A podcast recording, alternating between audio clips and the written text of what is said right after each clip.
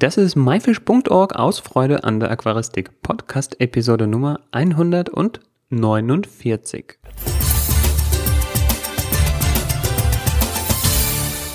Hi, mein Name ist Joris Jutjaevs und danke, dass du heute wieder dabei bist. Heute geht es um das Thema Wasserfallaquarien. Was das ist, wie das funktioniert, wo das herkommt, das alles klären wir gleich zusammen. Ich würde gerne damit beginnen, indem ich über einige Arten von Aquarien spreche, und zwar welche verschiedenen es einfach so halt insgesamt halt gibt. Ja, es gibt das ganz normale klassische Aquarium, ne, wie man es halt so kennt. Dann gibt es die Aquascaping-Aquarien, da ist so ein bisschen der Fokus auf dem Hardscape und auf den Einrichtungsrichtlinien, sagen wir mal so, goldener Schnitt und so weiter, Perspektive und so. Äh, dann gibt es die Biotop-Aquarien. Da geht es primär um die Herkunft der Fische und Pflanzen. Das muss nämlich alles passen. Und idealerweise sieht es auch noch so aus wie in der Natur von diesen Tieren. Dann gibt es äh, die sogenannten Paludarien. Äh, da ist mehr so 50-50 Verhältnis, so Wasserteil, Landteil äh, ist beides quasi so gestaltet. Und dann gibt's noch einige andere, keine Ahnung, Terrarien, Riparien, weiß was ich, was es noch alles gibt. Und dann gibt es die Wasserfallaquarien, ja. Wie das aussieht, ähm, erkläre ich dir jetzt. Und zwar, ähm, stell dir vor, du hast ein normales Aquarium und hinter dem Aquarium quasi so nach oben hin eine Verlängerung wie so eine grüne Wand. Ja? Oder du hast so ein besonders flaches Aquarium und ähm, so die Höhe von einem normalen Aquarium, die wird quasi durch diese grüne Wand erreicht. Ja, das heißt, du hast jetzt keinen großen Landteil oder sowas, sondern nur so diese grüne Wand und ja, da läuft eben das Wasser runter, äh, die eben die Wand bewässert und die Pflanzen dort, äh, ja, können dort eben gedeihen. So. Wir haben jetzt ganz kurz über die verschiedenen Aquarienarten gesprochen. Äh, ich habe auch gerade ganz kurz angerissen, wie so ein Wasserfall-Aquarium aussieht. Ähm, vielleicht kannst du dir das Bild so vorstellen, du weißt, wie so ein Wasserfall in der Natur aussieht. Das Wasser läuft eben so eine Felswand herunter. Äh, stell dir vor, das ist jetzt nicht so ein riesiger Wasserfall, wo wirklich so ein Wasserstrom irgendwie so runterfließt, der alles runterreißt, sondern wo das Wasser so ganz langsam runter plätschert und da können irgendwelche tropischen Pflanzen, Fahne, äh, Moose und äh, sonstiges irgendwie gedeihen. Ähm, keine Ahnung, so so Biotopen, wo so Bucephalandras und Fahne und Anubias und Bolbitis, wo das alles irgendwie in der Natur vorkommt, wo das einfach nur so ganz langsam äh, runterfließt. Es gibt auch äh, ganz häufig mittlerweile so grüne Wände, ähm, wo einfach, keine Ahnung, so Fahne oder irgendwelche Sukkulenten an die Wand gepflanzt werden, um einfach so, ja, Räume zu begrünen und auch, ja, sieht einfach toll aus. Ähm, das aber quasi mit einem Aquarium kombiniert. So, Jetzt kommen wir mal zum Ursprung des Ganzen. Ähm, das kommt so wie das Aquascaping so ein bisschen aus Japan und beruht auf dieser Wapikusa-Kunst, äh, wo es darum geht, Aquarienpflanzen außerhalb vom Aquarium am besten quasi über Wasser zu kultivieren. Und äh, ja, was brauchen die Pflanzen denn? Äh, oder warum geht das überhaupt? Die meisten Wasserpflanzen sind Sumpfpflanzen, das heißt, sie können auch über Wasser gedeihen, werden deshalb auch häufig in den Gärtnereien über Wasser kultiviert, sogenannte Emerse-Kultur. Und ähm, genau, darum geht es auch beim Babikusa. Äh, dazu haben wir eine Episode, nämlich und zwar die 141. Ähm, Babikusa, das sind quasi ja, bepflanzte Schalen, also Aquarien ohne Wasser, ähm, wie so ein Goldfischglas. Äh, Gibt es aber auch als Kugel, kann man quasi in so ein flaches, ähm, ja, weiß nicht, in so eine Schale reinstellen mit ein bisschen Wasser. Äh, mehr dazu, wie gesagt, in der Episode 141. Ähm, da würde ich sagen, fing das Ganze irgendwie an. Und hat sich über die Jahre so entwickelt und dann kam ADA, ne, man kennt es von Takashi Amano, die Marke, äh, die haben vor kurzem oder Ende letzten Jahres äh, die Doa äh, Range oder die Produkte gelauncht, die wirklich genau dieses Wabikusa-Konzept einfach weiterentwickeln äh, mit so kleinen Gläsern, mit Pflanzen, keine Ahnung, einfach an die Fensterbank stellen, ohne Technik, einfach so die Pflanzen genießen. Äh, aber auch diese bepflanzten Rückwände, diese Wasserfallaquarien gibt es von denen. Insgesamt habe ich darüber aber auch schon in Episode 137 gesprochen, wo es um meine Japan-Reise ging. Also kannst du da auch noch mal reinhören. Das ist so ein bisschen der Background, da kommt das Ganze her. Ähm, das Ganze ist jetzt wirklich seit Anfang des Jahres auch in Deutschland verfügbar. Es gibt auch schon die ersten ja, sage ich mal, Aquascaper, Künstler, die das Ganze schon umsetzen, ausprobieren, darüber auf Social Media berichten und auch äh, einige Videos dazu zeigen. Dazu komme ich noch später. Ähm, genau, das haben wir uns zum Anlass genommen, das Thema hier aufzugreifen, das euch äh, oder dir vorzustellen. Und ja, wie funktioniert das Ganze überhaupt? Ja? Wir zerlegen mal so ein Wasserfall-Aquarium einfach in drei Bestandteile. Wichtig ist, ja klar, das Aquarium. Das kann ein normales Aquarium sein oder das kann so ein spezielles, abgeflachtes Aquarium sein. Dann gibt es diese Rückwand, wo das Wasser quasi hinten runterläuft, also der Wasserfall. Und dann gibt es diese bepflanzten Matten. Ja? Die bepflanzten Matten, klar, äh, du kannst ja nicht die ganze Wand irgendwie bepflanzen, sondern die Pflanzen müssen auch irgendwie dran halten. Und Wabikusa waren ja bepflanzte Kugeln. Bei diesen Wasserfallaquaren sind es so Matten, die sehen so ein bisschen aus wie so Filtermatten, da kann man eine Pflanzen anbringen, aber dazu kommen wir jetzt im nächsten Punkt. Genau, diese drei Teile, die Rückwand, das Aquarium und diese Matten, ähm, und es funktioniert so, dass auf diesen Matten die Pflanzen drauf wachsen, drauf sitzen, drauf festgebunden sind, die sind in der Rückwand befestigt, die Rückwand entlang fließt das Wasser runter kommt dann ins Aquarium, so ein abgeflachtes oder normales, und wird von dort durch den Filter gereinigt, wieder nach oben befördert und fließt wieder die Wand runter. Gewissermaßen funktioniert auch die Rückwand sogar wie so ein Filter, weil da können sich ja auch äh, Filterbakterien ansiedeln. Kommen wir jetzt zum den Bestandteilen und zwar sagen wir mal zuerst zu den bepflanzten Matten. Ich glaube, die sind am spannendsten. Ähm, genau, zu den Pflanzen, die man dort verwenden kann. Äh, und zwar macht man am meisten meistens so eine Grundschicht aus Moos, damit die ganze Matte mal begrünt ist. Äh, Moossorten, Spiky, Christmas, Willow, Weeping, Taiwan, Javan, was es alles gibt an Moossorten. Ähm, ich glaube, so Fissidens oder Ricardia, die sind ein bisschen schwieriger und wachsen nicht wirklich über Wasser oder zumindest nicht wirklich gut. Ähm, da wäre ich ein bisschen vorsichtiger, aber die eben vorhin genannten, ähm, ja, die normalen Sorten, die sollten eigentlich ohne Problem gehen. Sprich, die werden mit so einem Moos äh, oder mit so einer Angelschnur, wie auch immer, auf diese Matten aufgebunden und damit hat man so eine Grundschicht. Ähm, genau, dann kann man auch Stängelpflanzen verwenden, die ganzen Rotala-Sorten, Rotala rotundifolia, äh, Valichi, was gibt es noch? Äh, Ludwigia-Arten, ja, gibt es ganz viele schöne Ludwigia-Arten, werden meistens schön rot. Gibt es noch schöne Hygrophila-Arten, ähm, also auch weitere Stängelpflanzen eben. Dann gibt es äh, Anubias und Bucephalandras, also gerade die Bucephalandras, da gibt es ja welche auch mit dunklen Farben, die blühen sogar. Ähm, kann man auch verwenden, man kann Fahne verwenden, Kryptokorin oder auch die Hydrokotyle. Ähm, zu Anubias Fahne und Kryptokorine muss ich dazu sagen, dass diese Pflanzen eine besonders hohe Luftfeuchtigkeit brauchen. Äh, insofern sind sie ein bisschen schwieriger. Ne? Also die Stängelpflanzen, die sind wirklich wie Unkraut einmal umgestellt auf Raumfeuchtigkeit, wie das Moos auch, wird bewässert, passt alles, wächst, blüht, wunderbar ähm, keine Ahnung, meine Lieblingssorte zum Beispiel Hygrophila araguaya, ja, wächst wirklich perfekt über Wasser an so einer Wand befestigt oder auch als Wabikusa ab einer Größe von 10, 15 Zentimetern fängt ihr an zu blühen, ja, perfekt, ne? Äh, oder so eine Pogostemon erectus kriegt auch richtig coole Blüten, da weiß man auch, woher der Name kommt, aber bei den Anubias-Farn und Kryptokorin, da muss man ein bisschen aufpassen äh, mit der Luftfeuchtigkeit, aber dazu komme ich später, da habe ich noch einen kleinen Tipp für dich. Ja, wie wird das Ganze gemacht? Die Matten werden genommen, das Moos wird aufgewickelt und dann werden diese, ich nenne sie mal Highlight-Pflanzen, äh, unter das Moos so drunter geschoben mit den Wurzeln, damit die halt eben von dort äh, vom Wasser befeuchtet werden und eben auch die Nährstoffe von dem vorbeifließenden Wasser aufnehmen können. Sieht dann auch schöner aus, wenn die Wurzeln unter dem Moos versteckt sind, als wenn es halt, als wenn es über, so oben drüber hängt. Ja. Ich glaube, es lässt sich im Endeffekt eh nicht vermeiden, dass die Wurzeln dann kreuz und quer wachsen, aber man kann dann mit der Pinzette wie so kleine Taschen machen in diese Filtermatten und dort wirklich die Stängelpflanzen einsetzen oder einfach unter das Moos drunter schieben, äh, beziehungsweise wenn man, ich weiß nicht, die Stängelpflanzen dann doch aufs Moos oben drauf legt, dann halt mit ein bisschen Moos noch oben drüber kaschieren. Gerade bei den größeren, so Anubias und Kryptokorin und so weiter, ähm, die haben ja doch so ein bisschen Rhizom und ein bisschen größere Wurzeln, dass man da einfach noch ein bisschen Moos drüber legt. Sieht einfach ein bisschen schöner aus, wenn es bedeckt ist. Ja, dann gibt es noch zwei Möglichkeiten an die, Herangehen, an die Herangehensweise.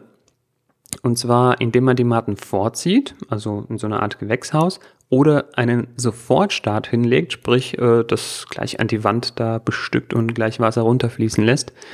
Ähm, das Vorziehen hat den Vorteil, dass man gucken kann, welche Pflanzen sich besser anpassen und sich dann eben die Matten dann auswählt, die, ja, weiß ich nicht, sich besser entwickelt haben und die dann einfach in diese Rückwand so reinsteckt. Ähm, das kann man machen, indem man einfach so eine flache Wanne nimmt. Keine Ahnung, gibt es so transparente Kunststoffbehälter von einem äh, namhaften Hersteller mit gelben Buchstaben, äh, mit einem transparenten Deckel. Da macht man einen Zentimeter Wasser oder so rein äh, mit Aquariumdünger. Man kann auch Aquariumwasser verwenden, wo noch so Restnährstoffe drin sind. Aber besser ist es einfach frisches Wasser zu nehmen. Die Pflanzen sind ja EMS, das heißt, es muss jetzt nicht besonders irgendwie weich oder so sonst was sein. Auf CO2 muss man da auch nicht achten, weil aus der Atmosphäre bekommen die Pflanzen genug CO2. Man kann auch ein bisschen mehr Dünger reinmachen, wenn das ein bisschen veralgt, ist auch nicht schlimm. Man kann das einfach das Wasser tauschen, die Plastikwanne auswischen und äh, ja, kein Problem. Äh, überm Wasser äh, wachsen die Algen ja nicht. Und ja, so kann man das Ganze vorziehen. Äh, dabei kann man ziemlich viel Licht drauf machen, sei es eine reguläre Aquariumleuchte oder einer Fensterbank, wenn man genug, genug Sonnenlicht hat.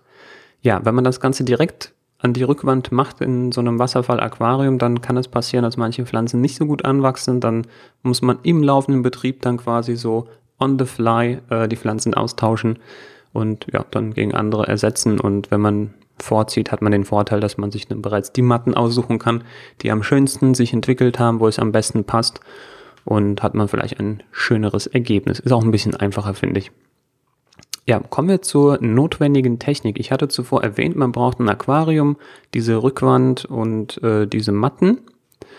Ähm, was man, genau, wir werden jetzt unterscheiden zwischen bei der notwendigen Technik zwischen den kommerziell verfügbaren Produkten, gerade diese Doa-Marke von ADA und einer Do-it-yourself-Variante. So, äh, von Doa gibt's spezielle Aquarien, spezielle Rückwände, spezielle Matten, spezielle Filter-Lily-Pipes. Das sind so Glasfilter, Ein- und Ausläufe. Das alles kannst du auch quasi aus deinem Aquaristik-Fundus vielleicht schon nehmen, was du schon hast, oder weiß ich nicht, einfach als Alternative dir dann selber basteln oder ja, zweckentfremden. Ähm, fangen wir einfach mit den Matten an. Äh, da, statt diesen speziellen Matten von Doa kannst du auch so Filterschaumstoff nehmen. Gibt es so äh, ja, bereits fertig zugeschnitten äh, für Innenfilter, so rechteckige Filtermatten, würde ich vielleicht noch ein bisschen dünner machen. Das Ganze soll dann vielleicht, ja gut, kommt auch auf deine Rückwand an, das kannst du dir einfach passend machen. Ähm, da kommt es nämlich auf die Rückwand an. Bei der Rückwand ist es bei Dora so, dass es quasi aus einem Glas oder Acrylglas, glaube ich, so eine Platte, die wird entweder im Aquarium oben reingehängt oder an die Rückwand so befestigt äh, mit so kleinen Haltern. Da kannst du dir auch selber was überlegen, wenn du das halt selber lösen willst. Also, weiß ich nicht, einfach so ein paar kleine äh, ja, Winkelstücke dran kleben, dann hängt das auch an der Rückwand des Aquariums. Ähm, und dann kannst du ein Acrylrohr zum Beispiel nehmen und das in kleine Stückchen schneiden und das in so Schachbrettmuster an die Rückwand ankleben. Kannst dich einfach am Original ein bisschen orientieren und ja, wenn du da handwerklich be begabt bist, darfst du dich gerne dran probieren und wir würden uns auch freuen, deine äh, Versuche, sage ich mal, die Bilder davon zu sehen, gerne auch in den Show Notes oder auf Social Media einfach äh, ja, in die Kommentare schreiben oder an mich irgendwo schicken. Genau, die Rückwand haben wir, die, die Pads haben wir. Was wir noch brauchen, ist, damit das Ganze bewässert wird, da gibt es, wie gesagt, spezielle Lilypipes äh, bei Doa. Wenn du das selber machen willst, kannst du auch äh, so ein Düsenstrahlrohr nehmen von deinem Kanisterfilter zum Beispiel. Gibt es auch diese grünen Dinge. Ähm, und die richtest du einfach oben auf diese Matten drauf, damit diese äh, Schlitze oder ja, die Öffnungen einfach nach unten zeigen und dann läuft das Wasser eben über die Matten genauso nach unten. Ähm, und dann das Aquarium. Du kannst ein normales Aquarium nehmen oder du kannst es modifizieren. Ähm, das, wie gesagt, wirklich, wenn du halt wirklich absolut begabt bist, äh, handwerklich, und zwar die Frontscheibe raustrennen, ein Stück kürzen, nämlich dann so hoch, wie du den Wasserstand haben möchtest, dann noch ein paar Zentimeter mehr und dann wieder quasi vorne dran kleben, damit du den oberen Teil des Aquariums frei zugänglich hast, weil dann kannst du die Pflanzen auch besser pflegen als wie wenn das Aquarium von vorne komplett geschlossen ist. Ist dann quasi wie so ein Terrarium, aber ohne Scheibe vorne, weil es dann komplett offen ist. So, wir kommen zum weiteren Punkt und zwar dem Licht. Ähm, da gibt es auch einfach nach, je nach Größe des Aquariums ähm, allerlei Hersteller, die Lampen anbieten. Äh, es sei was gesagt zur Lichtstärke. Und zwar, da es hier hauptsächlich um die Emersen-Pflanzen geht, würde ich sagen, je mehr Licht eigentlich, desto besser. Ne? Also wirklich, da brauchst du keine Angst haben wegen Algen oder sowas. Das ist ja dann schon fast wie so eine Zimmerpflanze. Die Pflanzen sind über Wasser. Der Abstand zum Wasserteil ist ja auch recht groß durch diese Wand. Also wir reden hier von, keine Ahnung, 40, 30, 40 Zentimetern oder sowas locker äh, über den Abstand. Äh, und da ist das Licht natürlich nicht so stark, wie wenn es direkt über dem Wasser sitzt. Ja. Äh, die Lichtdauer kann auch viel länger sein. Bei Babikusa habe ich das auch in der Episode, was war das, 141 verraten, dass ähm, das Licht beim Babikusa gerne gut und gerne mal zwölf Stunden am Tag brennen darf. Die Pflanzen sind lichthungrig, brauchen viel Licht und wachsen dann natürlich äh, auch viel besser. Und als Lichtquelle kann man sowohl T5 LED oder RGB LED nehmen. Da würde ich persönlich eigentlich RGB LED empfehlen, weil T5 entwickelt zu viel Wärme, kann auch die Pflanzen, die zu nah dran wachsen, auch ein bisschen verbrennen dadurch. Ja, Hitze, Strahlung und sowas. Und bei der RGB LED kommen einfach die Farben viel schöner zur Geltung. Gerade die Grün- und Rottöne werden viel, viel intensiver dadurch. Filter. Außenfilter oder Innenfilter. Bei der Variante, das sage ich mal wirklich schön aussehen soll, kann man da auch äh, einen äh, Außenfilter nehmen. Der ist dann im Unterschrank wie auch immer versteckt. Äh, da kommen ja auch gerade diese Düsenrohre mit dabei. Ähm, oder würde auch mit einem Innenfilter funktionieren. Da musst du aber drauf gucken, dass du dort eben diesen Anschluss irgendwie gebastelt kriegst, ähm, dass der quasi nach oben führt, damit das die Wand runterlaufen kann. Man könnte aber auch sagen, okay, hey, ich habe die ganze Rückwand voller Filtermatten, das ist sozusagen mein Filter, plus da sitzen die Pflanzen dran, die zehren von dort auch nochmal die ganzen Nährstoffe. Das heißt, ich brauche gar keinen Filter, mir würde vielleicht einfach nur eine Wasserpumpe reichen im Aquarium. Ähm, hier lehne ich mich aber ein bisschen aus dem Fenster.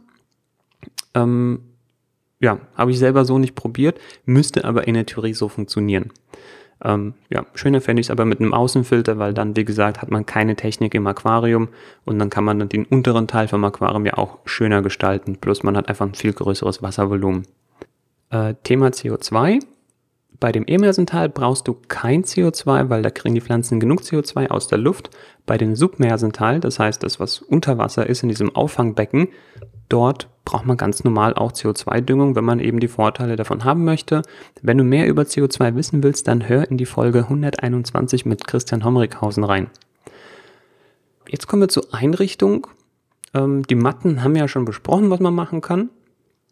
Einfach Pflanzen drauf festwickeln. Man kann auch irgendwie, weiß ich nicht, Hardscape in diese Pflanzen einbauen und damit irgendwie runterhängen lassen. Oder man nimmt Hardscape quasi aus dem Unterwasserteil, so eine Wurzel und lässt sie aus dem Wasser rausragen, an die Rückwand anlehnen, dann kann man auf die Wurzel sogar auch Moos und irgendwas aufbinden, das wird dann quasi mitbewässert. Und für die Einrichtung des Unterwasserteils brauchst du ganz normal Bodengrund, Hardscape, Pflanzen, so wie du auch ein normales Aquarium einrichten würdest. Ja. Kommen wir zum weiteren wichtigen Punkt und zwar den Tieren, die du da drin halten kannst. Hier ist nämlich ausschlaggebend das Wasserreservoir, was du unten hast, also dieser Submerseteil, also wirklich der Wasserstand.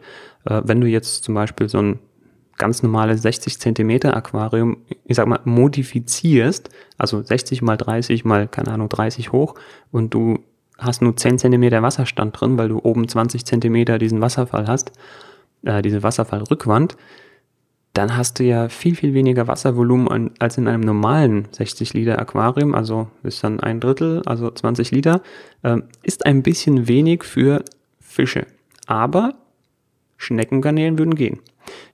So, wenn du ein entsprechend größeres Aquarium wählst mit einem äh, größeren Wasserstand, dann, äh, dass es auch ausreichend für Tiere ist, also wie zum Beispiel bei einem normal gefüllten 60 Liter äh, Aquarium, dann könntest du da drin auch Fische halten. Ja? Aber da gelten die ganz normalen äh, sage ich mal, Richtlinien für Fische. Fast letzter Punkt, Pflege. Ähm, genau, das Ganze muss gedüngt werden, also wie ein Aquarium auch. Was man machen kann, man kann die Pflanzen besprühen, zum Beispiel in so einer Sprühflasche ein bisschen Wasser, ein bisschen Dünger reinmachen. Dann kriegen die das direkt ab. Ansonsten, wenn man das Wasser düngt, das Wasser läuft ja hinten durch, äh, kriegen die Pflanzen auch die Nährstoffe ab. Pflanzen schneiden, ganz normal, wie in deinem Aquarium, wenn das Moos irgendwie zu buschig wird oder die Stängelpflanzen zu lang, einfach abkürzen. Ähm, Sprühen hat auch noch den Effekt, die Pflanzen mögen ja diese Feuchtigkeit. Vielleicht, wenn die unter Umständen zu wenig äh, Feuchtigkeit abbekommen, dann tut ihnen dieses regelmäßige Sprühen gut. Und ein absoluter Geheimtipp, das hatte ich ja vorher schon erwähnt, bei den schwierigen Pflanzen wie Anubias, Fahne, Cryptocorin, die eine besonders hohe Luftfeuchtigkeit brauchen, kann man einen Wassernebler einsetzen. Ja, dafür brauchst du irgendwie oben einen etwas größeren Reservoir mit Wasser. Also das wird jetzt wirklich ein bisschen äh, ja, viel gebastelt, ähm, aber vielleicht äh, schaffst du das ja irgendwie dass es oben vielleicht noch einen kleinen Behälter mit Wasser gibt, wo eben so eine Ultraschall, glaube ich, kleine Sonde da eingesetzt wird, die zerstäubt das Wasser. Und dann kommt so ein Wassernebel wie so ein Schwall, äh, weiß ich nicht, an, wie, wie so ein Nebel fällt so runter diesen Wasserfall und benetzt dann die ganzen Pflanzen, äh, nicht nur die wirklich Kontakt zu dieser Rückwand haben, sondern auch in einem Abstand von fünf bis zehn Zentimetern und schafft eine wirklich viel höhere äh, Luftfeuchtigkeit, sodass auch die schwierigen Pflanzen gedeihen können. So, kommen wir nochmal zu den weiterführenden Quellen. Da sei auf jeden Fall genannt die Doa-Seite aus Japan, wo es die Originalprodukte gibt. Und dann noch der Sascha Heuer. Er ist nämlich derjenige, der das in Deutschland bereits testet und ja, seine Ergebnisse auf Instagram und YouTube teilt. Diese Kanäle werde ich dir ebenfalls unten in der Episodenbeschreibung verlinken.